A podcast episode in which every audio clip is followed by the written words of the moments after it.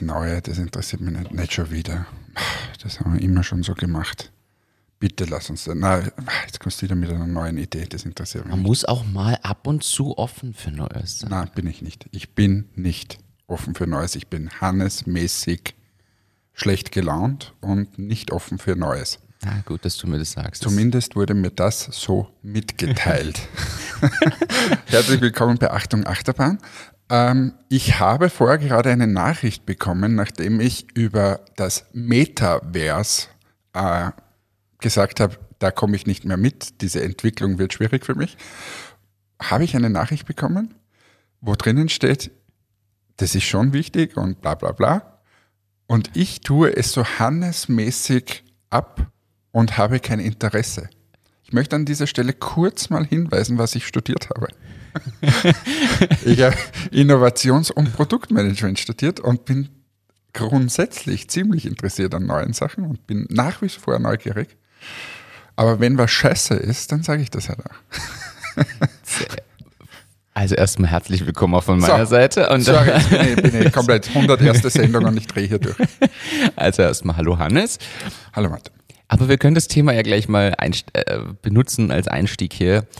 Es ging um Meta bzw. Metaverse. Wir haben das gar nicht so genau beleuchtet eigentlich. Dieser, dieser Können wir gleich erklären, was das ist? Genau. Und jedenfalls habe ich dann in unsere Achtung Achterbahn interner Gruppe, wo ja mittlerweile eben der Martin, die Edith und so dabei sind, ähm, habe ich hineingeschrieben, ah, dieses Metaverse, das ist eine Entwicklung, die weiß ich nicht, ob ich die nicht, und habe es mit einem Augenzwinkern gesagt, ob das nicht die erste Entwicklung ist, die ich auslasse, so wie meine Oma das Handy. Und jetzt bricht der Shitstorm über dich herein. Ja. Sagst dir. Ja, ja. Und also weil ich es einfach noch nicht ganz verstanden habe, was das Ding ist, aber das können wir heute beleuchten. So, ich habe es ja eh mit einem Augenzwinkern gemacht und dann wurde ich korrigiert. Na, was mir da quasi einfällt und dass das eigentlich schon spannend ist und auch spannend für Entmetics. Und ich es hannesmäßig, das ist jetzt mittlerweile äh, ein, ein Adjektiv. Hannesmäßig abtun. Das ist die, die neue, das neue Ding. Fangen wir mal anders an. Fang mal erklär uns bitte mal, was das Ding ist. Also grundsätzlich Facebook und diese ganze Firma Also- heißt jetzt Meta. Genau. Das ist So, und die haben einen virtuellen, eine virtuelle Welt geschaffen, oder? richtig. Das, soweit habe ich es noch verstanden. Der, da ist der Herr Zuckerberg hergegangen, hat gesagt, hier ist die virtuelle Welt. Dann haben wir schon mal drüber gesprochen, dass man dort irgendwie Grundstücke auch kaufen kann. Genau. Und sagt, hallo, in der virtuellen Welt kaufe ich diese Grundstücke. Da haben wir sogar verwiesen drauf, dass in einigen Computerspielen kann ich mir das kaufen. Habe ich das letzte Mal, wie mit der Anna äh, Mario Kart gespielt habe, habe ich mir gedacht, vielleicht kaufe mir ich mal so eine Mario Kart Welt. Aber jedenfalls haben wir über das gesprochen, dass ich das ziemlich strange finde. Dann haben wir, glaube ich, schon mal gesprochen, oder zumindest habe ich es gelesen, dass jetzt äh, Ralf Lauren und diese ganzen dort drüber verkaufen. Du gehst da rein, gehst in einen Shop, siehst es und kaufst das halt. Das ist wie so ein, in meiner Welt ein, ein neues Internet irgendwie so. Ja, es ist eine andere Art, es ist ein virtueller Webshop, so hätte ich es verstanden. Und Virtueller Webshop, wie so eine virtuelle Sims-Welt. Ja, genau. Ja. So, So irgendwas. So, stelle ich es mir auch vor, genau. ich war noch nie dort, weiß auch nicht, wie man hinkommt. Du steigst ins Flugzeug. Also quasi, es ist kein Dark Web, sondern es ist die Metaverse-Welt. Genau, du sitzt halt mit deiner Virtual Reality Brille dort. Wo kaufe ich eigentlich das Grundstück? Ist der Grundstückseigner, ist es der, der Herr Zuckerberg wieder? Ich vermute mal, wenn die Welt ihm gehört. Oder hat er das so geschaffen, dass er sagt, das ist so ähm, quasi für alle? Na, du musst es kaufen. Nachdem irgendwer ja einen Server betreibt und die Virtualisierungsumgebung und so, gehört es tatsächlich wem. Okay. Von dort kaufst du es. Wir haben auch zugeschickt bekommen, war es nicht, ich glaube, äh, wir haben, war es nicht McDonalds, die dort jetzt auch in der virtuellen Welt irgendwas haben für den Hunger im Metaverse, was ja komplett dann äh, fragwürdig ist. Weil Wie, aber, ja, aber Frage wieder. Ich gehe da rein, bin jetzt in meinem Metaverse, stapfe da durch, gehe zum im virtuellen Webshop hinein zum Ralf Lauren, kriege Hunger, also in der echten Welt. Ja, Und dann gehe ich bei der McDonalds-Filiale dort vorbei, kaufe dort einen Big Mac und der wird mir nach Hause geliefert. Oder ist es, dass mein Avatar, sprich mein Männchen, mit dem ich da durchwandere, dass der dann was kriegt und das ist irgendwie so Tamagotchi-like. Ich muss es dir ehrlich sagen, ich kann es dir nicht mehr beantworten. Ich glaube ersteres. Also ich glaube, ganz ehrlich, wir reden wieder, hier reden zwei komplett Ahnungslose von dem. Du bist ja auch so ahnungslos. Du sagst es nur nicht. Ich, ich wollte nur erklären, was es grundsätzlich ist, aber das hast jetzt du übernommen und du kennst, man, du beweist wieder mal, du tust es nicht hannesmäßig ab, sondern du kennst dich aus, um mitreden zu können. Ja, aber, aber ich, ja, ich, ich, ich versuche immer mein Wissen auf ein Level zu bringen, dass ich zumindest bei einem Abendessen oder so mitreden kann. Drei Worte. Ich weiß aber dann, wann ich meine Klappe halten muss. Also wenn es irgendwie, wenn man denkt, puh, na, Mikrobiologe bin ich jetzt nicht. Weißt du, was ich, Aber geile Sache, geile Story, muss ich da erzählen. Oh, jetzt. Ganz was Oh, anderes. Ganz lustige Geschichte. Ich glaube, es ist eigentlich nichts für nix für einen Podcast, aber ich Aber erzähl's- trotzdem. Aber ich erzähle es dir trotzdem. Ich war letztens bei einem Abendessen und da saß ein Tierarzt am Tisch. Und der Tierarzt äh, ist aber für Pferde zuständig. Das heißt, der hat sich spezialisiert auf Pferde und macht das jetzt schon hoch erfolgreich, ganz lange und so weiter. Und dann habe ich gesagt, wenn da mal ein Tierarzt ist, dann frage ich mal hier die Frage der Fragen zum Thema Hühner und Eier. uh, was war zuerst da? Na, nicht was war zuerst da, sondern für mich ist, war immer so die Frage, Was schmeckt besser? na, jetzt lass mich doch einfach mal ausreden. Für mich war immer die Frage, zum Beispiel, wenn ich hier hochgehe zu unseren Nachbarn, dort ist ein Hahn in, im Gehege. Ja. Ein Hahn. Und viele Hühner.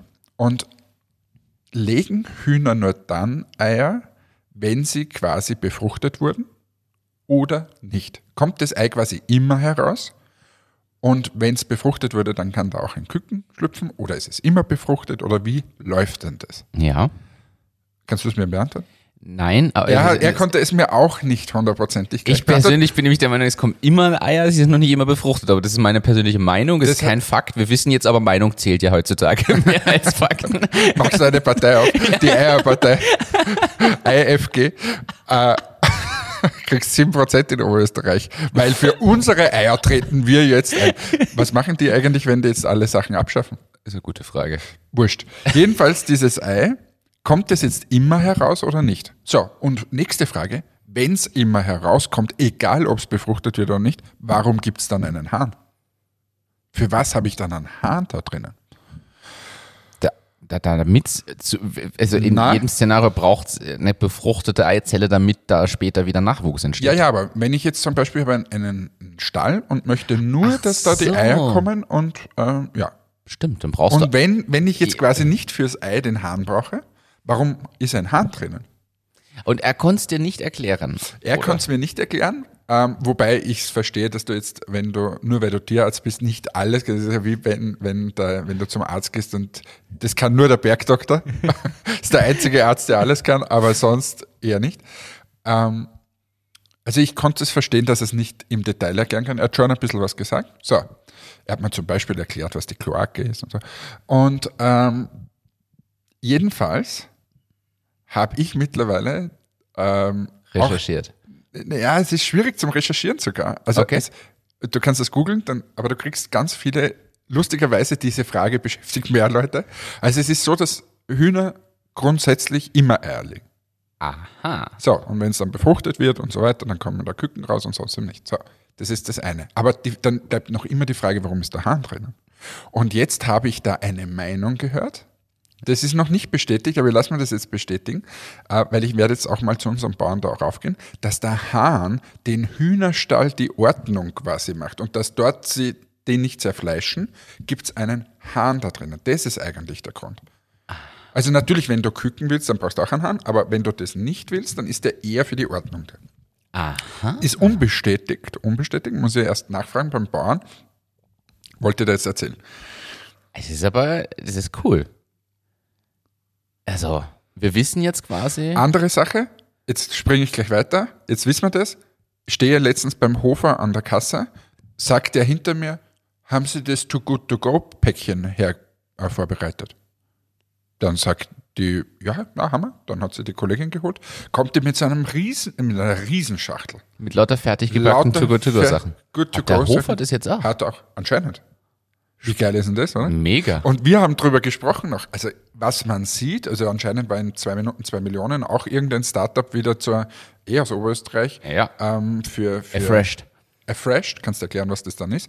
Aber es geht immer mehr in den Bereich hinein, Lebensmittel, gesunde Lebensmittel, natürliche Geschichten, weg von dem ganzen Und weniger Müllproduktion. weniger Müllproduktion, Also Lebensmittel nicht wegschmeißen. nicht wegschmeißen. Also eigentlich ja logisch, aber so, jetzt sind wir überhaupt irgendwo gelandet. Was macht Erfreshed? Du weißt das wieder? Ich weiß. Erfreshed kenne ich vom äh, Pitch Clash der, der Sparkassen Stadtrampe vom Johannes Bracher. Dort war, haben die den Pitch Clash gewonnen vor zwei Jahren, wenn ich mich nicht täusche.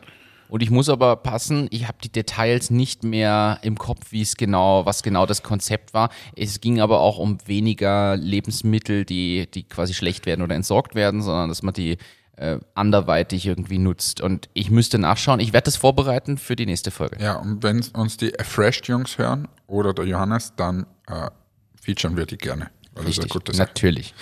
Ähm, ihr könnt euch ruhig melden bei Martin, bei mir nicht. Du hast es wieder hannesmäßig ich abgetan. habe hannesmäßig tue ich das alles ab. Aber ich möchte nochmal zurückkommen auf diese virtuellen Welten. Und aber nicht auf Metaverse, sondern ich möchte nämlich den. Frage. Ui. Ist jetzt ein Hühnerstall im Metaverse, brauche ich dann dort auch einen Hahn? Ja, das, also, um Gottes Willen. Aber nein, also erstens, ich möchte hier nur mal nämlich für dich mit hineinpreschen. Der Herr Zuckerberg kann einfach nur gut kopieren.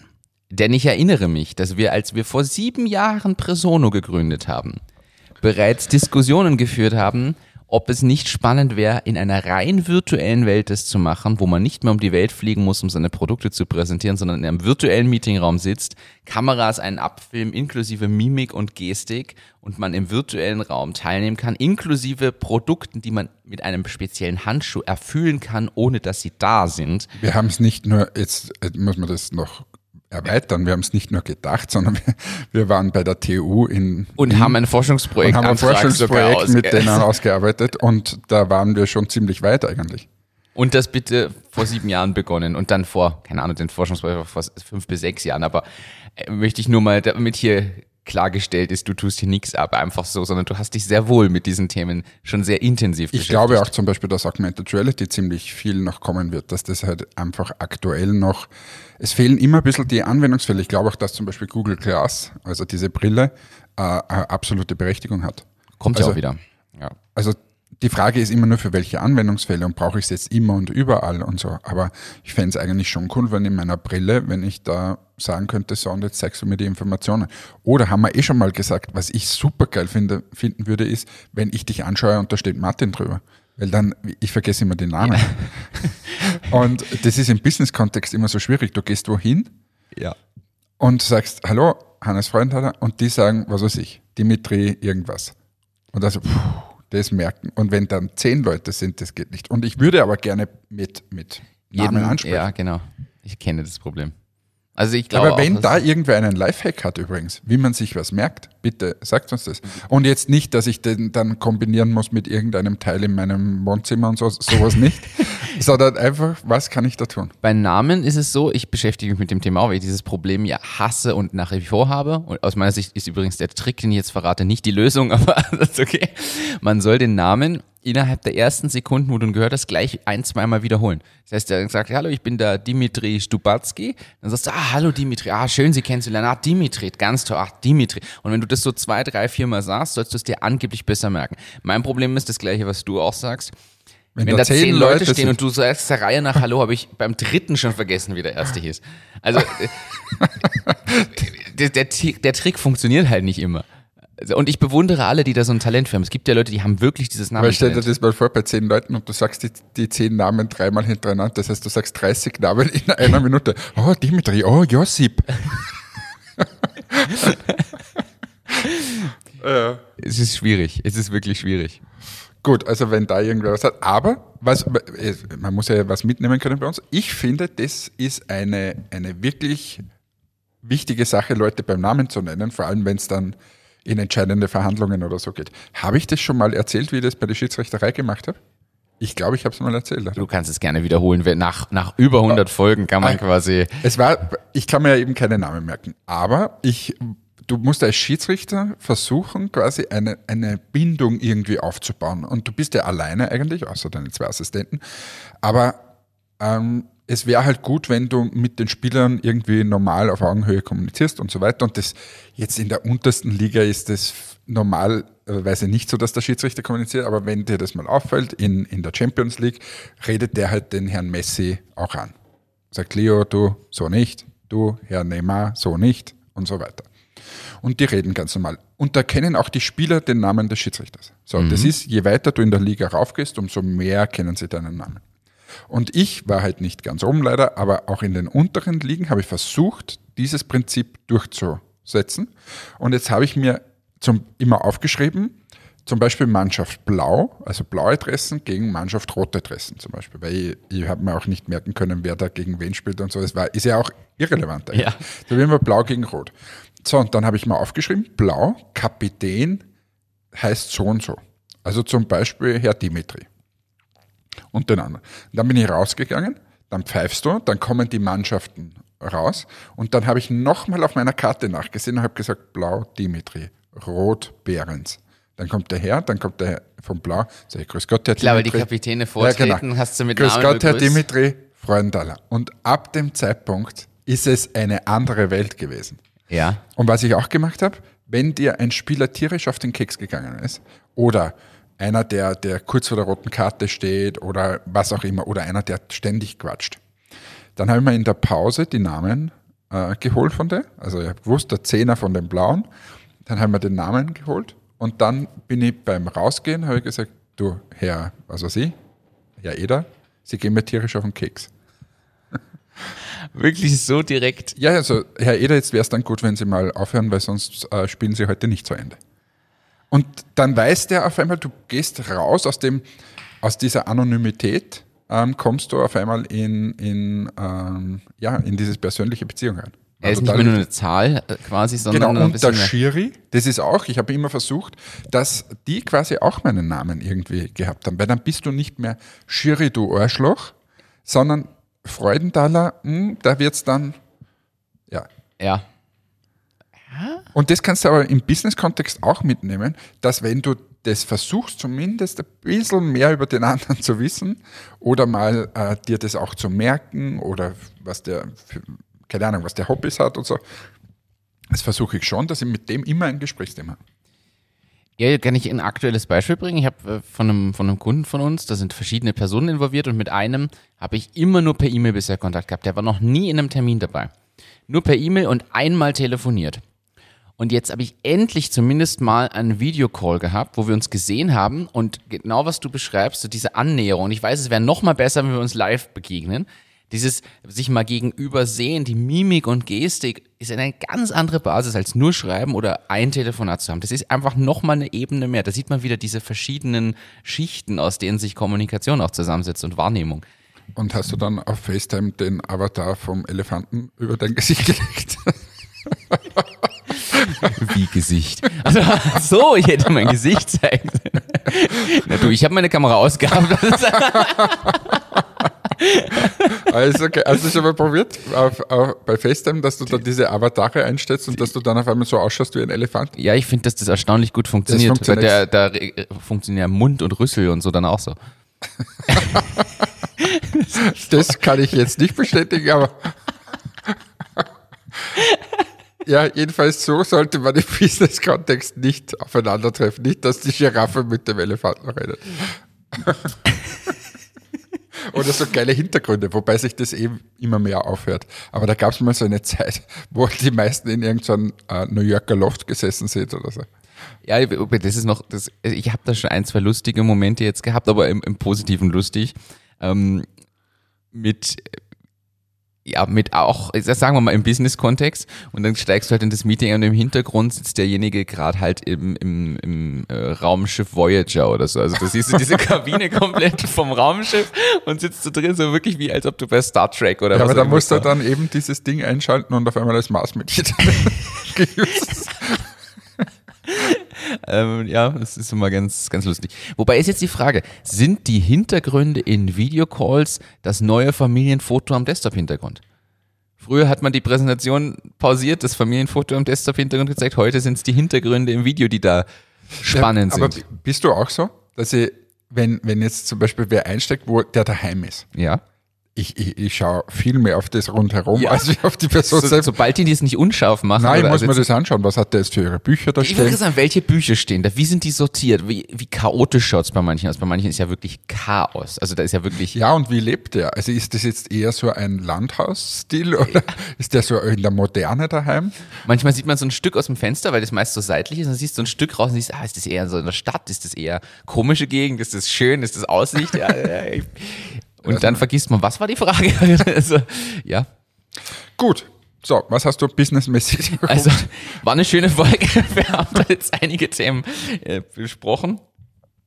Und ich habe hier noch ein, zwei andere Sachen mitgebracht. Wir haben neulich das diskutiert und es steht dann auch in der hundertsten Folge natürlich auf dem Thema. Eine gewisse Krankenkassenwerbung. Erinnerst du dich noch? Also äh, die Deutsche Techniker Krankenkasse hat eine. Also stopp. Ich sag's gleich. Ich sage zu diesem Thema nichts. Durch dieses Thema musst du ganz alleine durchführen.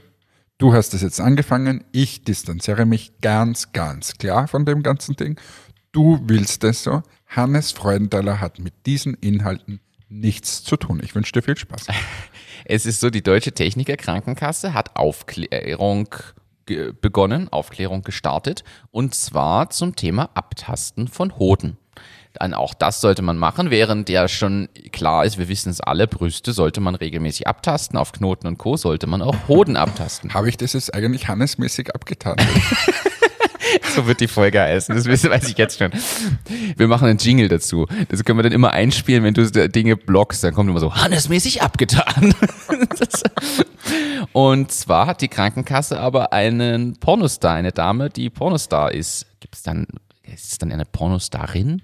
Wie gendert man das? Okay, also eine Frau, die Pornostar vom Beruf ist, ähm, engagiert und ein Video auf YouTube gestellt und es startet quasi auch so, dass da jemand einen Handwerker irgendwie empfängt und sagt, na komm doch mal rein, oh hallo, mhm, ja, na ich habe da ein Problem, aber ah du.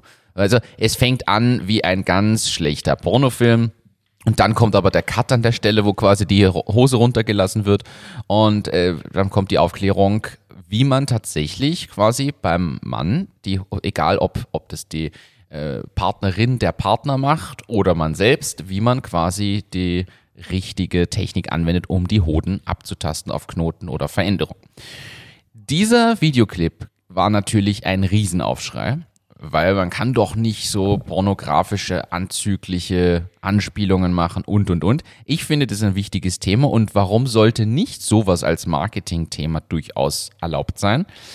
Das Spannende ist, das ist jetzt ein paar Wochen her, das Video existiert auf YouTube nicht mehr. Du findest es nicht mehr. Es wurde sogar rausgenommen. Also der Shitstorm gegen diese Krankenkasse ist so groß geworden, dass die das Video wieder rausgenommen haben, wo ich mir dann gedacht habe, naja, habt aber doch keine Eier gehabt, weil eigentlich finde ich das wirklich gut. Ich finde die Idee dahinter super und denke, sowas, sowas ist Marketing. Weil es sprach jeder drüber. Genau das wollten die ja.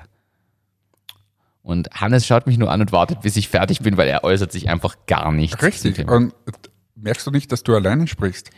Ja. Weil du sagtest, jeder spricht darüber. Aber kannst du dieses Video mal in die Shownotes geben? Du hast es ja noch irgendwo. Ich kann den Artikel reingeben, das, den Link zum YouTube-Video, der kommt nur noch nicht mehr verfügbar, aber ich kann den Artikel äh, reingeben, wo ein, ein Screenshot mit dabei ist und dann kann man sich das anschauen in Ja. den Shownotes. Anderes äh, Business-Thema. Die Woombike-Gründer übergeben die Geschäftsführung. Was sagst du dazu? Ja. Alles Gute. Hannesmäßig abgetan. Alles Gute. was, äh, so- Lieber Martin, in China ist ein Sack Reis umgefallen. Was sagst du da dazu? Martin-mäßig abgetan. Nein, die Frage ist jetzt tatsächlich, ähm, ich weiß nicht mehr, wie alt Woombike genau sind, außer um die fünf, sechs Jahre, glaube ich. Oder sind die schon älter? Keine Ahnung. Die, Die wollen ist, das halt nicht mehr machen. Die, die haben ein Investment äh, bekommen, ein riesengroßes. Und ja, irgendwann freut es halt nicht mehr und dann gehen sie, ja. Und ja, und das ist ja auch völlig berechtigt. Die Frage ist jetzt, wann ist auch der richtige Zeitpunkt? Ich glaube, dass jedes Unternehmen, da gibt es sogar Studien zu, an einem gewissen Punkt mal ankommt, wo man die Gründer und Gründerinnen gehen lassen sollte und wer andere übernimmt. Das, bei manchen ist es nach drei Jahren, bei manchen ist es nach 30 Jahren. Das, ich glaube, der Zeitraum ist immer unterschiedlich, aber es gibt Studien aus den USA dazu, dass der Erfolg des Unternehmens durchaus auch durch quasi diese Führungsveränderung gesteigert werden kann.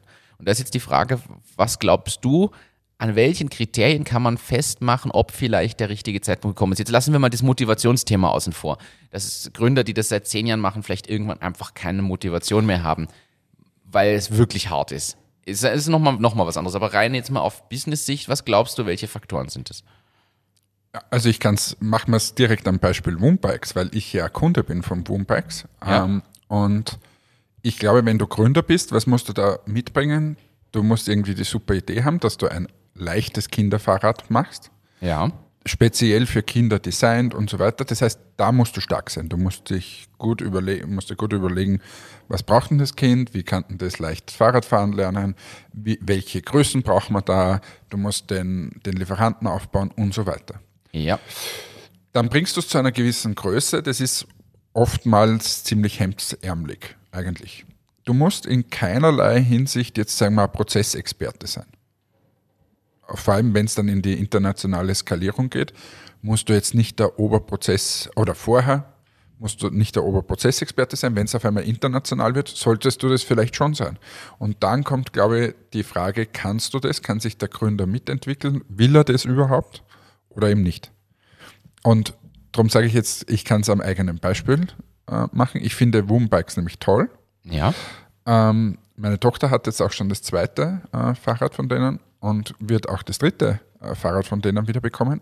Aber, und jetzt gibt es ein riesengroßes Aber, dieser Kundenservice ist, linde gesagt, ein Wahnsinn für diese Größe. Ähm, also die Prozesse funktionieren dort nicht wirklich. Ich hab, hatte dann das riesige Glück, dass ich jemanden gefunden habe in dem ganzen Universum, der mich dann wirklich betreut hat und der so quasi wirklich wie wenn du in einem Startup jemanden findest, der dich, der sich dann um alles annimmt und so. So wen habe ich gefunden, das Ja. war super. Aber wenn du das jetzt mal international vorstellst, der, diese Skalierung funktioniert ja nie. Und ich glaube, dass die schon ziemlich viele Themen haben mit Prozesse intern. Ähm, und, und ob da die Gründer die Experten sind, weiß ich nicht. Oder ob sie es antun wollen. Und ich glaube, das ist immer der Punkt. Was braucht das Unternehmen gerade? Habe ich die Skills? Und will ich das auch machen oder will ich es auch lernen? Also ganz ehrlich, wir bei wir, ich frage die Frage oft, ähm, ob ich noch der Richtige bin. Weil ähm, ja, vielleicht ist, kommt irgendwer, der das jetzt besser macht oder, oder anders macht. Und ja, also ich stelle das regelmäßig zur Diskussion, weil es, ja, vielleicht, wenn wir andere oder wenn, wenn, ich, wenn wir alle glauben, dass das Unternehmen wen anderen macht, dann sollte er bitte kommen. Und dazu kommt noch, und da möchte ich auch ergänzen, man selbst wächst ja vielleicht auch erst hinein in diese Rolle. Also ich muss ehrlich sagen, jetzt das, das, das vielleicht kommt es überheblich, ähm, dann stumpf, schrumpf mich jetzt bitte gleich wieder zurück. Ich glaube, dass ich aktuell viel besser diese Rolle bei Presono als Geschäftsführer auch ausführe, als ich es vor fünf Jahren getan habe. Oder hätte auch tun können. Weil man selber sich entwickelt, weil man so viel Learnings hat, weil man an so vielen Dingen wächst, dass man viel klarer, hängt auch mit Alter und Erfahrung zusammen. Ist natürlich was anderes, wenn du schon 40 Jahre Business-Erfahrung hast und dann was startest. Aber in meinem Fall muss ich sagen, ich habe so viel gelernt, gesehen, so viel auch falsch gemacht, anhand dessen ich mich aber entwickeln konnte, dass ich glaube, dass ich es jetzt gerade viel besser tue als sogar noch vor zwei Jahren. Bilde ich mir zumindest ein. Absolut. Und ich glaube, das Kriegst- trifft auf viele so Gründer zu, die halt da kriegst reinwachsen ja auch können. das, das Feedback immer wieder von mir. Ähm, und, und dass das einfach deutlich besser ist. Die Frage ist, so jetzt, also aktuell ja gerade Presono im Hoch, alles super. Ähm, und, und das wird jetzt weitergehen und wachsen und so weiter. Und irgendwann kommt aber dann der Punkt, wo es quasi zum Beispiel international wird, richtig groß. Dann steht man wieder an plötzlich. Und dann ist die Frage, bist du dann noch immer der Richtige? Absolut und richtig, ja. diese Fragen, die muss man sich immer wieder stellen. Und das ist ja gar nichts Verwerfliches, weil ganz im Gegenteil, ich finde, das ist sogar eine Größe, weil man dann sagt, du warte mal, pff, keine Ahnung, habe noch nie gemacht, irgendwo das hinzuverkaufen oder man ist vielleicht nicht der Typ dafür und so weiter. Und dass man das dann andiskutiert, das finde ich eigentlich nur, nur positiv. Ja. Also ich glaube, auch da muss man sich immer die Zeit geben. Ja, aber guter Punkt. Du hast aber was anderes angesprochen. Service, Support.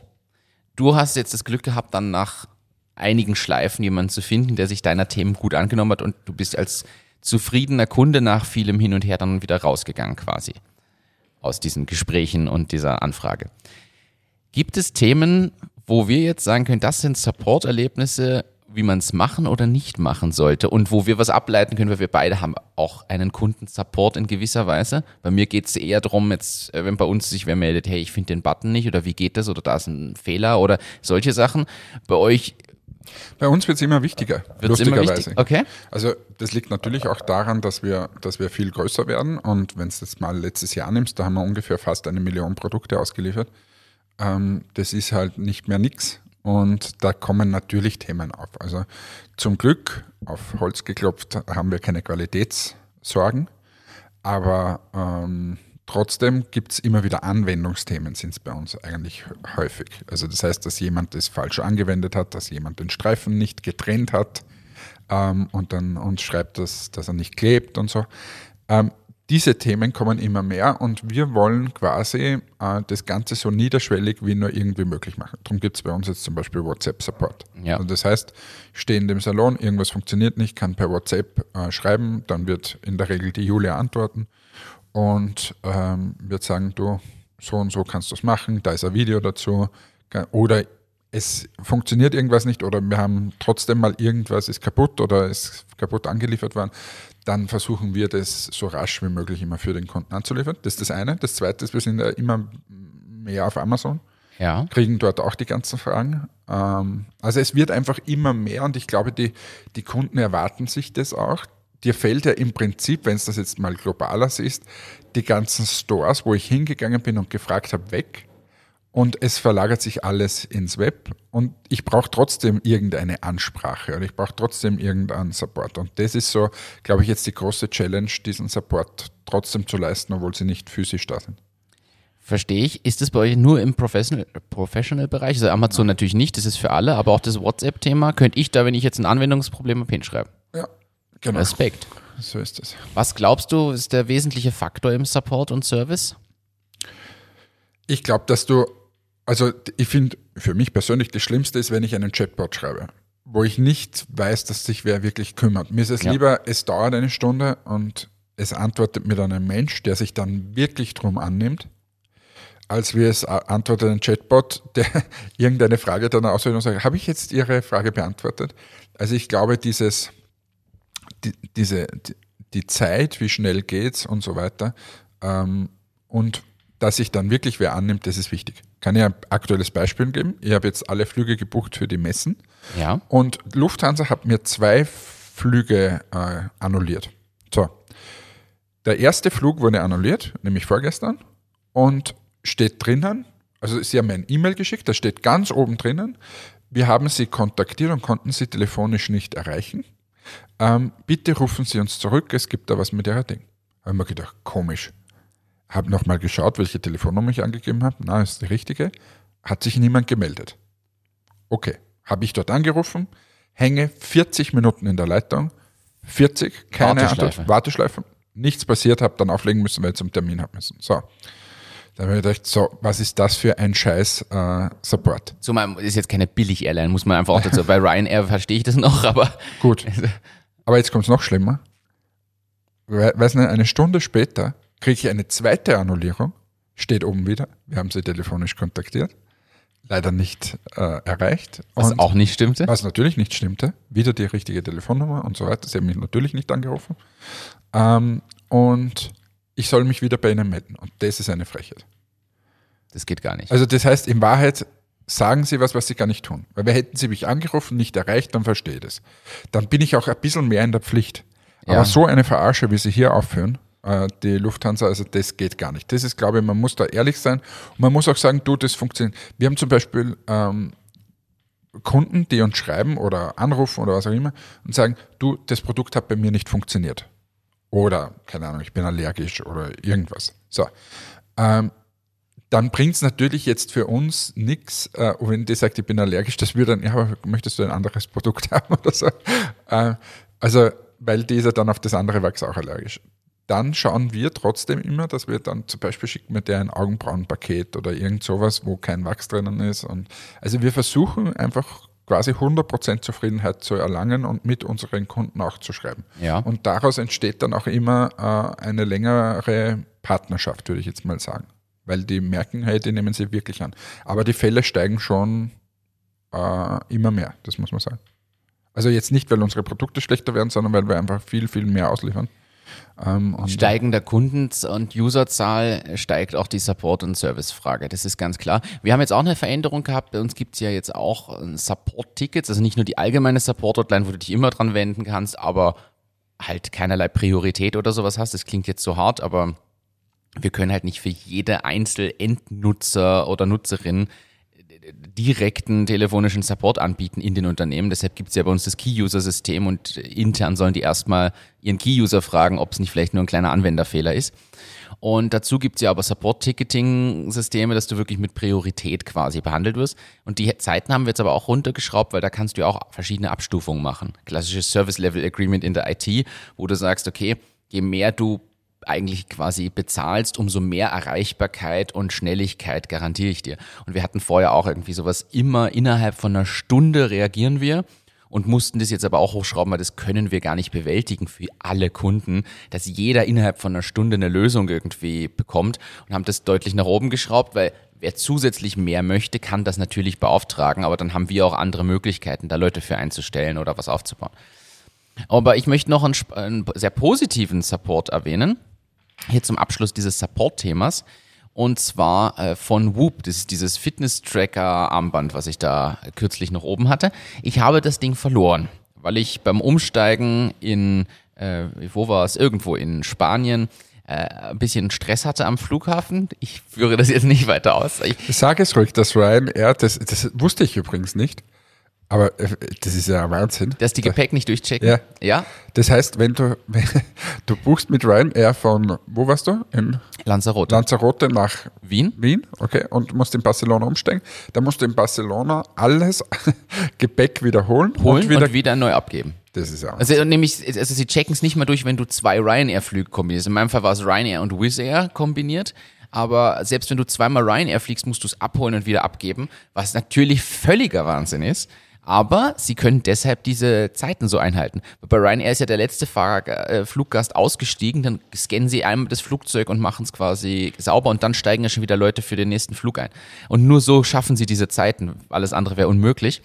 Jedenfalls hatte ich aber am, am Flughafen Stress, bin über den Flughafen gesprintet, um meinen Anschlussflug zu kriegen, weil wir Verspätung hatten auf dem Rückflug und ich ziemlichen Stress hatte. Und an der Sicherheitskontrolle habe ich dieses Armband liegen lassen, verloren, irgendwas ist passiert, es piepst, also musste es abnehmen. Es war weg, ich bin erst im Flugzeug draufgekommen. Habe ich dem Support geschrieben von Whoop gesagt, hey, das Ding ist weg. Das kann ich tun. Ja, muss ich neu bestellen. Äh, Ersatz kostet so und so viel. Ich gesagt, ja, macht bitte. Dann kommt der nächste Support mit, aber du hast diese E-Mail-Tickets und jedes Mal ist wer anderer davor. Schon, da werde ich ja schon wahnsinnig. Der nächste, ja, guten Tag, danke für Ihre Anfrage. Ja, na, das ist halt verloren. Ja, da müssen Sie bestellen. Ich gesagt, ja, das habe jetzt schon gesagt. Bitte initiiert das, weil das muss mit meinem Kon äh, Account verknüpft sein. Und, und, und. Es ging dann fünfmal so hin und her. Dann hatte ich plötzlich eine Bestellung über nur das Armband, ohne den Sensor. Und die sollte ich bestellen, habe ich zurückgeschrieben. Ich gesagt, nein, das bestelle ich nicht. Ich will den Sensor haben. Das Band ist mir mehr oder weniger wurscht. Und dann kam plötzlich, und dann so ähnlich wie es dir bei, bei Woombikes ging, kommt auf einmal eine und das war mein Engel. Sie schrieb dann, sie entschuldigt sich, das ist jetzt zu ihr eskaliert worden. Wahrscheinlich war sie Leiterin Support, keine Ahnung. Sie entschuldigt sich, dass ich quasi so viele Nachrichten hin und her schreiben musste und keiner in der Kompetenz war mir da endlich mal diesen von Anfang an klaren Fall einfach zu lösen. Als Entschuldigung schenken Sie mir jetzt den Ersatzsensor. Ich muss nichts zahlen außer Versandkosten. Und Sie bitten darum, dass ich trotzdem quasi Sie als gutes Produkt in Erinnerung behalte und das noch nach außen trage. Und das ist halt Kulanz natürlich. Ich soll nicht davon ausgehen, dass das jetzt jedes Mal ist.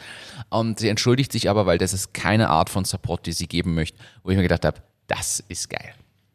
Also erstens habe ich mir 120 Euro gespart und bin mal sehr glücklich drüber. Zweitens, das ist was, wo ich sage, so möchte ich Support und Service haben. Da kann ich dir aber auch noch eine Geschichte erzählen.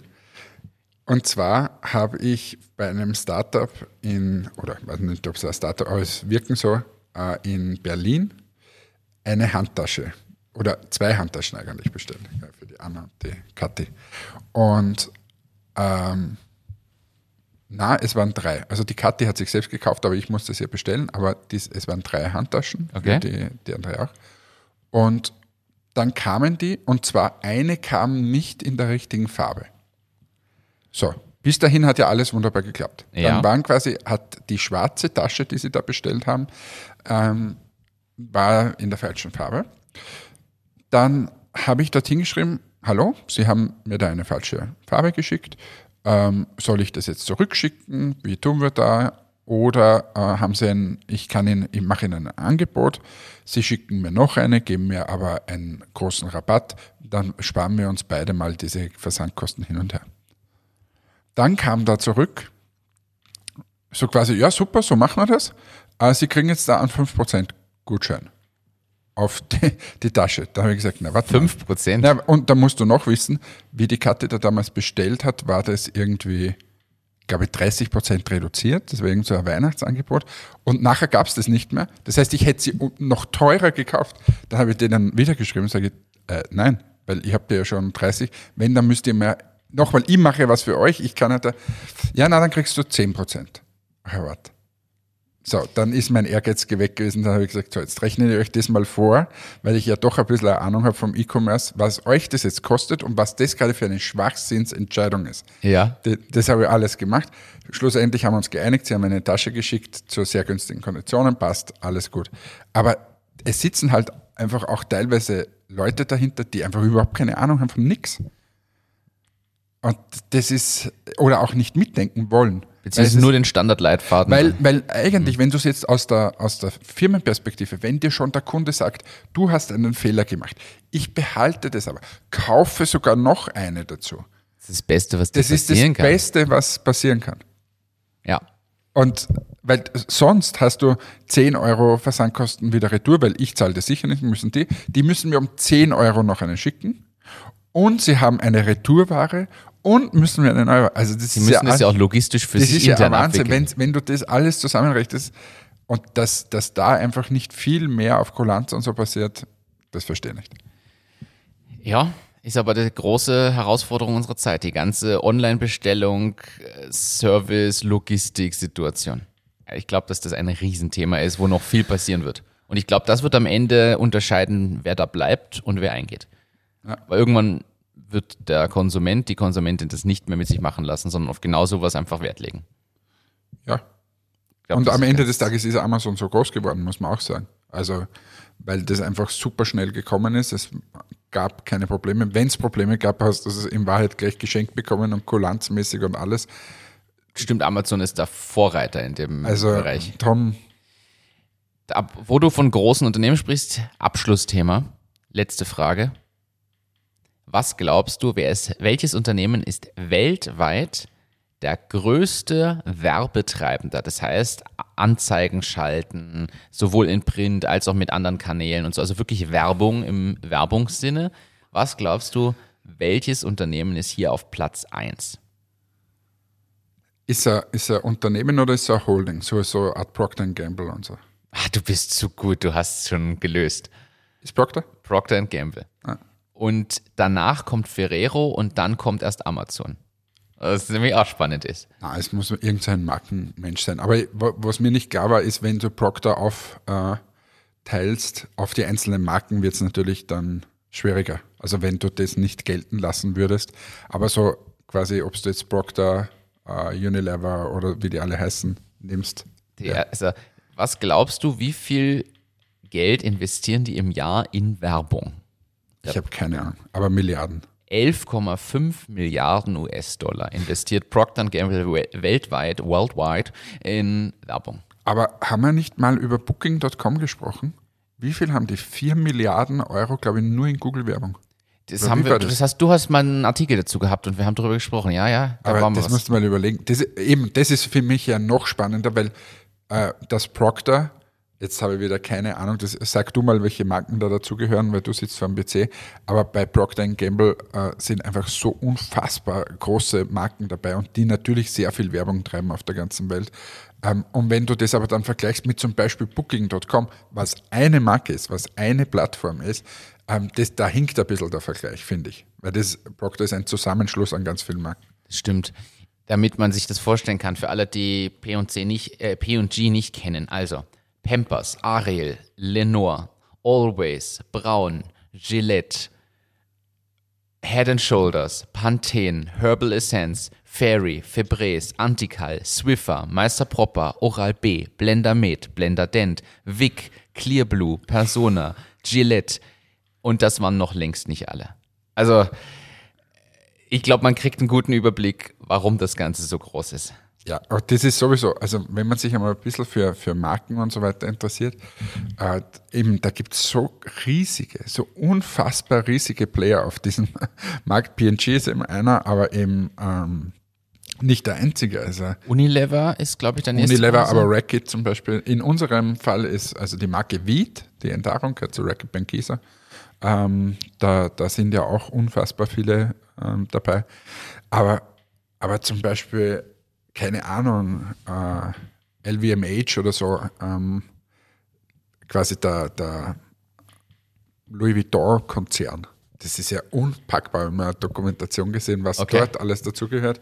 Ähm, also der, da ist der gute Champagner dabei, da ist eben der, der, äh, der Herr Louis Vuitton dabei mit seinen Taschen, aber eben unfassbar viele andere. Ich, das, ich glaube, Arnaud oder so heißt dieser, dieser German und und über den habe ich mal eine Dokumentation gesehen. Hast du schon geschaut, was dazugehört? Es ist der LLVMH, heißen ja. sie jetzt. Weil das ist Louis Vuitton Moet Hennessy. ja, da ist was zum Trinken und, und da kannst du die Tasche packen. Na, aber da, da gehört ja, keine Ahnung, also der Fendi äh, als, als Marke, äh, Rimowa, glaube ich, diese, diese Taschen gehören, glaube ich, dazu ähm, Bulgari, Givenchy, äh, was auch immer. Unendlich viele Marken. Aber Wahnsinn. du wirst das ge Du wirst es sicher gegoogelt haben gerade, oder? Ich, ich mache es gerade wieder zu, weil die Liste zu lang ist. Luxusgüter ohne Ende. All, de facto kannst du sagen, oder Tiffany zum Beispiel. Es gehört alles dazu, ist riesengroß. Und Wahnsinn. diese Riesenplayer, die es da gibt auf dieser Welt, P&G, LVMH, uh, Unilever, uh, Racket, wie die alle heißen, das ist unpackbar. Was wir gestern, jetzt ist mal ganz was anderes. Ich habe mir gestern Champions League angeschaut. Ja. Uh, und der neue Champions League Sponsor ist Lays, glaube ich, heißen die Chips.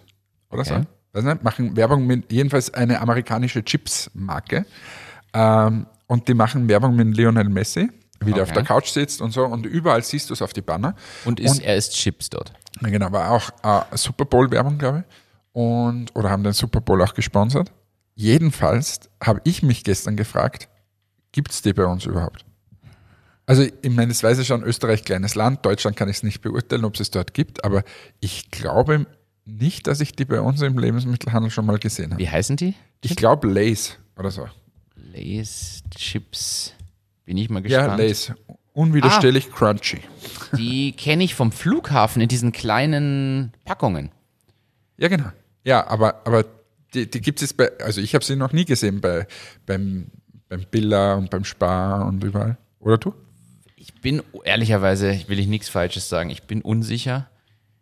Also Lace Chips, schauen wir mal. Jedenfalls, was ich eigentlich sagen wollte, ist, ähm, was also du, du investierst das quasi in die Champions League-Werbung, was in Europa ziemlich spannend ist, und dann bist du in einzelnen Ländern gar nicht vertreten. vertreten.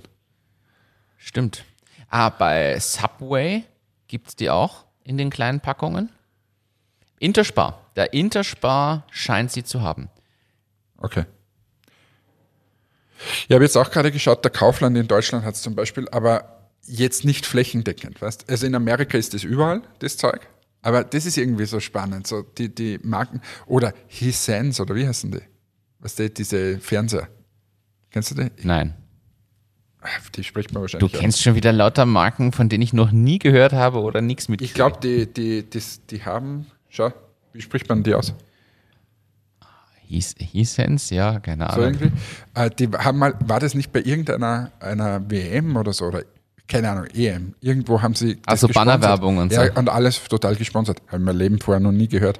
Und das, das sind so, ich meine, mittlerweile gibt es die äh, in, den, in den Händeln, aber das ist so eine, eine spannende Strategie. Ich sponsere einfach mal quasi das wichtigste Sportevent, was es so gibt und äh, bin aber noch gar nicht vertreten. Baue vielleicht da einen gewissen Druck auf und sage, hey, gibt es Laser? Oder dass wir jetzt drüber reden. Das ist auch so. Stimmt. Da könnte man über die Push-and-Pull-Strategien reden am Markt. Aber das lassen wir. da, da fällt mir wieder was ein, was habe ich denn da im Marketing im Studium gelernt? Aber ich habe, um den Kreis zu schließen, Innovations- und Produktmanagement studiert und habe nicht einfach alles hannesmäßig abgetan. In diesem Sinne wünsche ich einen schönen Tag. Liebe Grüße, Baba, hoffe, ihr konntet euch was mitnehmen. Und ich war heute nicht zu negativ in diesem Sinne. Babaji.